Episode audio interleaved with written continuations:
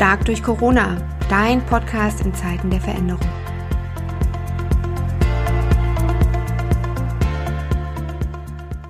Einen schönen guten Tag an Sie, Professor Dr. Gernot Barth. Wir freuen uns sehr, dass wir Sie auch gewinnen konnten hier für diese Podcast-Reihe. Schön, dass Sie bei uns sind. Ja, schönen guten Tag, Frau Schreimann. Stehe ich gerne. Ja. Ja, wir kennen Sie. Wir kennen Sie als Leiter der Steinbeils Wirtschaftsmediation. Wir kennen Sie als äh, Leiter der, der Hochschule und auch als Herausgeber des Fachmagazins Die Mediation. Und ähm, wenn wir auf Corona-Zeiten schauen und uns umschauen, dann ist Konflikt ein ganz, ganz großes Thema sicherlich. Und da sind Sie einfach Experte und äh, teilen heute ein bisschen ihre Einsichten, ihre Ansichten rund um ähm, Konflikte und Konfliktsituationen, die uns jetzt gerade beschäftigen oder uns auch noch bevorstehen. Ja, ich denke, die Konflikte, die im Vorfeld da waren, die werden durch Corona, das wäre meine Hypothese, eher verstärkt, als dass sie äh, befriedet werden. Mhm. Die Generation, die, die Konflikte, die vorher da waren, Sie hatten im Vorgespräch auch gesagt, die generationsübergreifenden Konflikte sind Zentrale, ähm, die jetzt sozusagen in den Mittelpunkt geraten. Ähm, nehmen Sie uns mit auf Ihre Gedanken rund um, um diese Kernaussage einfach auch. Ich habe mich im Vorfeld von Corona, also schon seit einigen Jahren, damit beschäftigt, äh, welche Auswirkungen die demografische Entwicklung auf die Formung von Konflikten in Deutschland hat. Und wir haben ja eine ganz spezifische Situation, die es nur in wenigen Ländern der Welt gibt. Gerade durch die Geschichte hat sich herausgebildet, dass sich die Bevölkerungspyramide in Deutschland gerade umkehrt. Das heißt, normalerweise hat man unten eine breite Basis und nach oben wird es immer spitzer.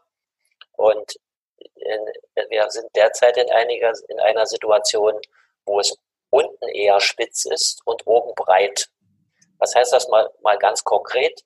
Die Bevölkerung äh, so Ende 50 plus ist zahlenmäßig äh, unverhältnismäßig groß, also in historischer Betrachtung, während die jüngere Generation zwischen immer mal 20 bis 50 ja, vergleichsweise relativ klein ist. Das bedeutet, dass diese, Eigen, dass diese entwicklungspsychologisch gesehen bestimmte Interessen von Generationen äh, das Verhalten dominieren. Mhm. Das heißt, die, diese schlanke Gruppe ja, der jüngeren Generation ähm, hat auch deutlich, deutlich mehr zu tragen wie je zuvor die Generationen in diesem Altersspektrum.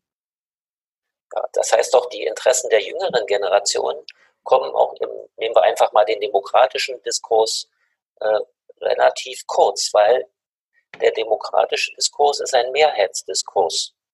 Und die Mehrheiten liegen in der Alterspyramide zunehmend oben. Mhm. Das bedeutet auch, wenn wir jetzt mal einfach auf dem Politikfeld bleiben, dass die Interessen und Bedürfnisse der in Anführungsstrichen Alten äh, in stärker dominant sind als die der Jüngeren. Mhm. Einfach ein Beispiel zu machen, äh, Rententhemen bestimmen, bestimmen unseren, dis, unsere Diskurse. Äh, soziale Absicherung von, äh, von Alten, immer in Anführungsstrichen. Ich darf, das, ich darf das sagen, ich bin 63 Jahre alt, also das wäre dann so vielleicht eine Selbstdiskriminierung, so kann man es natürlich immer selbst Ja, wir müssen immer noch mal auf AGG achten, ja, auch bei dem Podcast, ja. genau. Ja, Sie nehmen es ja, schon vorne weg. Ich darf, ich darf das einfach mal so. Ich gehöre zu dieser Generation. Ja. Und ich bin jemand, der äh, plädiert ganz stark dafür, die Interessen der jüngeren äh, Generationen äh, stärker in den Mittelpunkt zu stellen, weil diese Generation wird die Alten tragen. Mhm. Äh, und, und deshalb muss man ihre Interessen und Bedürfnisse auch berücksichtigen. Mhm. Wenn wir das Wenn wir jetzt... da ja, Und genau. dann nochmal ein bisschen stärker drauf, weil ich vorhin bei, der, bei den Demokratiethemen war. Ja. Dann heißt das aber, Zukunftsthemen ist Digitalisierung.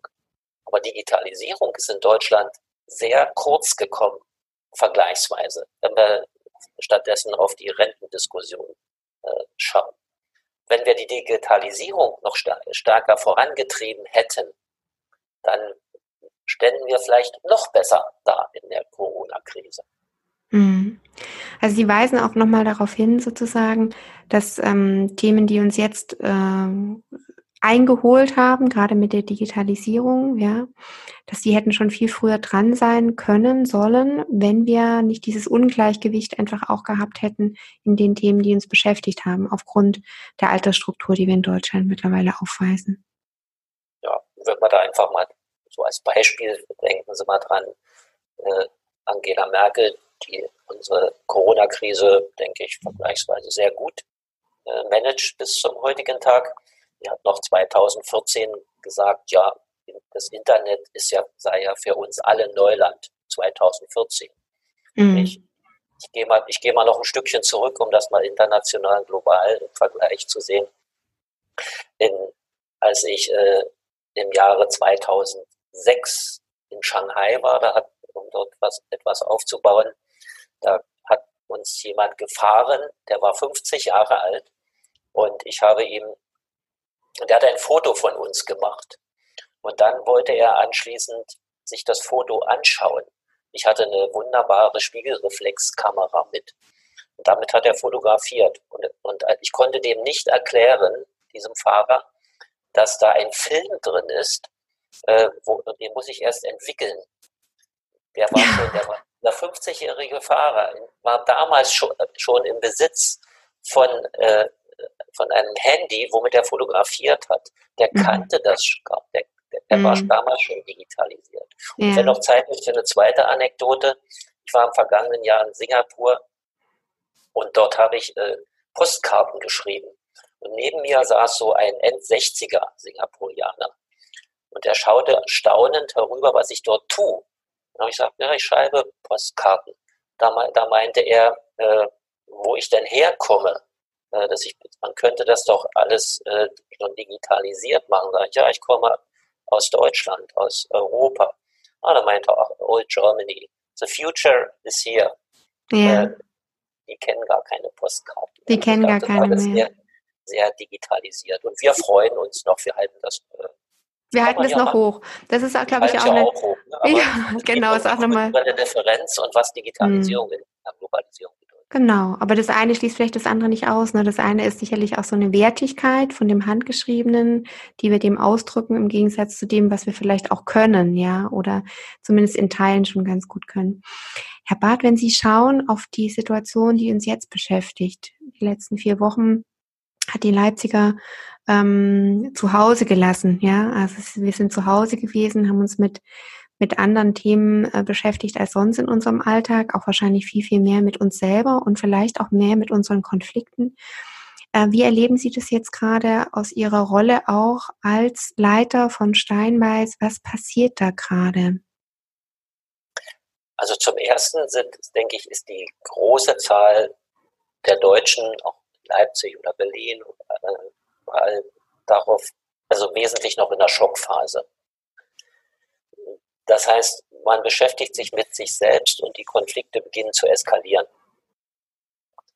Und was ich, also die Erzählung, die ich äh, bekomme und was ich beobachte, ist, dass insbesondere in Familien Konflikte eskalieren. Mhm. Das heißt, die, die Frauenhäuser füllen sich enorm, mhm. äh, weil jetzt, weil die Frauen gerade nicht weg können und, und dadurch eskalierte also hoch eskalierte Konflikte entstehen. Es ist auch für Kinder enorm schwierig, die aus, äh, aus Familien kommen, äh, die äh, eher, was man so als bildungsfern betrachtet. Mhm. Die können in der Schule, die können nicht lernen, weil, weil sie, die haben keinen Laptop zu Hause. Und vielleicht hat die ganze Familie ein Smartphone, ist dann das Smartphone von Mutter oder Vater. Mhm. Da müssen dann mehrere Kinder, sollen damit lernen und auf die Lernplattform gehen. Also dort, das wird alles, es ist im Moment gerade sehr, sehr schwierig. Und das zeigt gerade das, woran wir in Zukunft vielleicht arbeiten müssen, damit wir vorbereitet sind auf, dass wir uns weiterentwickeln können, wenn solche Situationen kommen. Mhm. Im Moment, glaube ich, ist es etwas ausweglos. Ja, vorbereitet zu sein aus Perspektive eines Mediators und eines Hochschulleiters, was würde das bedeuten? Also nehmen wir an, äh, die Türen öffnen sich wieder schrittweise, wir gehen, ähm, wenn auch verändert, vielleicht in einen neuen ähm, Alltag, in neue Routinen über. Was sind die Vorbereitungen, die Sie sich, ähm, die Sie skizzieren? Weil wir wissen ja alle gar nicht, wird uns Corona in andere Form mutiert oder was auch immer wieder begegnen im Herbst? Ich würde mich jetzt nicht darauf einlassen, wie, äh, das, ob es eine zweite Welle gibt oder nicht. Mhm. Äh, eher, ja. eher würde ich sagen, da, genau. man hat uns lange eine, zweite, eine, erste Welle angekündigt. Jetzt spricht man schon von einer zweiten, die erste ist noch gar nicht da. Mhm. Das würde ich erstmal weglassen. Genau. Ich würde aber, ich ich würde aber meinen, was wir, was wir in Zukunft brauchen, ist eine wesentlich stärkere Digitalisierung äh, in der Gesellschaft. Wir brauchen, wir brauchen tragfähige Netze und wir brauchen Aus, Ausstattungen mit digitalen Geräten, das kann, sodass man auf der, Bild, auf der Bildungsebene und auf der Arbeitsebene in den Unternehmen äh, gut tätig sein kann. Wir brauchen VPN-Leitungen, dass der öffentliche Dienst auch zu Hause arbeiten kann. Wir brauchten eine, das sage ich mal ganz provokatorisch, oder muss ja vielleicht einen Aufschrei geben, die, die Veränderung der Datenschutzgrundverordnung. Mhm. Weil, so eine, weil diese hohen, hohen Standards sind nicht zu halten in solchen, in solchen Krisen. Wir müssen die dann immer wieder außer Kraft setzen. Ja, wenn wir jetzt von diesen äußeren Rahmenbedingungen, die sicherlich ja einfach auch politisch diskutiert und entschieden und gestaltet werden, ein Stück wegrücken und hin zu Ihrer Kompetenz jetzt äh, aus der Sicht der Mediation und wir da auf die Vorbereitung schauen, ja. Welche Vorbereitungen sehen Sie so ähm, aus dieser Perspektive? Was können wir mental auch rund um das Thema Konflikte? Was ist Ihre Annahme? Was kann da was dürfte da wachsen und sich auch verändern? Was dürfte da vielleicht auch ein Update erfahren, damit wir mit solchen möglich wiederkehrenden Situationen besser, ähm, ich will nicht sagen gut, aber besser umgehen können? Also ich bin da etwas pessimistisch, dass man da irgendetwas verändern kann an, dieser Geschichte. Konflikte sind einfach da, die gibt es in Beziehungen, die gibt es in Unternehmen. In Unternehmen weiß ich, weil das bei, bei verschiedenen Aufträgen, dass die sagen, jetzt brauchen wir gerade die Mediation nicht mehr, weil sie, unsere Mitarbeiter sitzen zu Hause und damit ruhen alle Konflikte. Aber so wie die wieder zusammenkommen werden, äh, dann brauchen wir dringlichst die Mediation. Also das, Getre also das Trennen in den Unternehmen, Homeoffice, führt zur Reduktion des Austragens von Konflikten in der Familie, äh, wenn es Familienkonflikte gibt, dann werden die in der Regel äh, in solchen Phasen eskalieren. Und jetzt könnte man, jetzt könnte man sagen, jetzt machen wir mal eine lange Liste, was, die, was hilfreich wäre. Man geht also, man sollte in den Wohnungen Räume, der ein, ein Ehepartner geht in den einen Raum, einer in den anderen dass man sich, äh, dass man den, äh, den Tag für sich verbringt. Das können bestimmte Menschen. Andere, wo die Konflikte eskalierter sind, die werden das nicht können. Die werden aufeinander äh, zugehen und ihre Konflikte austragen. Deshalb meine ich, Frauenhäuser sind, äh, sind gerade überfüllt. Mhm. Mhm. Können, man könnte sich darauf vorbereiten, dass wir Listen haben, was Eltern alles mit ihren Kindern machen, wenn sie in einer Wohnung sein müssen. Äh, da ist da, glaube ich, das Potenzial äh, sehr leicht erschöpft. Ne? Dass man also weiß, ja, ich könnte ja mit meinen Kindern auch kochen äh, und äh, könnten Frühstück machen oder mittags kochen lernen. Dass man das nicht mehr allein macht, sondern gemeinschaftlich etwas lebt. Das wäre so, wo ich sage, ja, das sind Tipps. Äh, mhm. Gemeinschaftlich, Mensch, ärger dich nicht spielen, was mhm. schon lange nicht mehr gemacht wird. Ja. Also gemeinsame. Ja, also den kleinsten gemeinsamen Nenner finden und den dann einfach auch ausbauen und die Zeit dafür gut gestalten. Mhm. Ja, man könnte auch, man könnte auch Oma und Opa äh, fit machen in den Gebrauch von Smartphones, äh, so dass sie dann mit ihren, mit ihren Enkeln und mit ihren Kindern viel reden können. Mhm. Äh, ich glaube, das wird auch, könnte den Generationenkonflikt etwas, etwas befrieden und gleichzeitig äh, ein sinnerfüllteres Leben innerhalb der Familie finden. Mhm. Ich hätte so, so die Hypothese, dass über den Corona-Konflikt äh, familiäre Bande erheblich verstärkt werden. Wir sind ja in einer Gesellschaft, wo das immer mehr auseinander fließt und eine Vereinzelung stattfindet. Mhm. Corona wird wieder wird zeigen, wie man, wie Menschen miteinander auch blutsmäßig verbunden sind. Mhm. Okay, ja. Spannend. Und Sie sagen auch ähm, sozusagen, die Unternehmenskonflikte ruhen gerade. Wir sprechen ja ja auch von verdeckten Konflikten oder ruhenden Konflikten, aber die werden wieder auftauchen und Ihre Annahme oder Ihre Einschätzung, die werden dann nochmal verstärkt, sie sich verstärkt zeigen. Das heißt, mit der Öffnung der Unternehmenstüren erwarten Sie dann erstmal auch wieder eine Welle von Gesprächssuchenden bei Ihnen im Haus? ja, so, so, so, wie, so wie die Menschen wieder etwas Zeit haben, äh, miteinander zu kommunizieren, werden die alten Konflikte auftauchen und es werden neue hinzukommen, die den Generationenkonflikt äh, betrachten oder sich darauf beziehen. Mhm. Weil, das, weil das eskaliert. Also im, im Moment müssen grundsätzlich äh, perspektivisch die Jungen für die Alten da sein. Mhm. Und das und das Beherrschen der neuen, der neuen Technik liegt auch wesentlich bei den Jüngeren. Die Alten haben, mit den Alten meine ich, bin ich jetzt erstmal, ich habe ja das vorher definiert, würde sagen, ja, so ja. Mitte 50 plus. Mhm. Äh, äh, die haben sich oft gesagt, wozu muss ich das noch lernen? Ich ja. bin doch so nicht mehr lang da.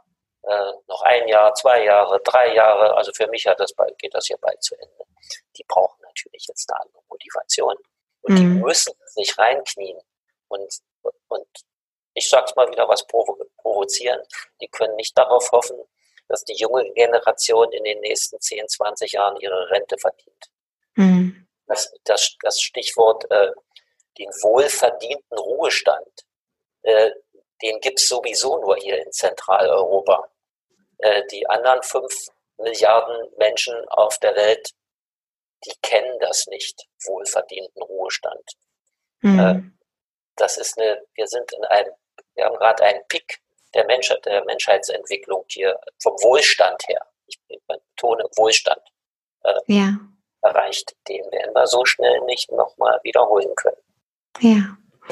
Vielen Dank, Herr Barth, für Ihre Einschätzung, für Ihre Sichtweise aus Ihren verschiedenen Rollen, die Sie auch wahrnehmen.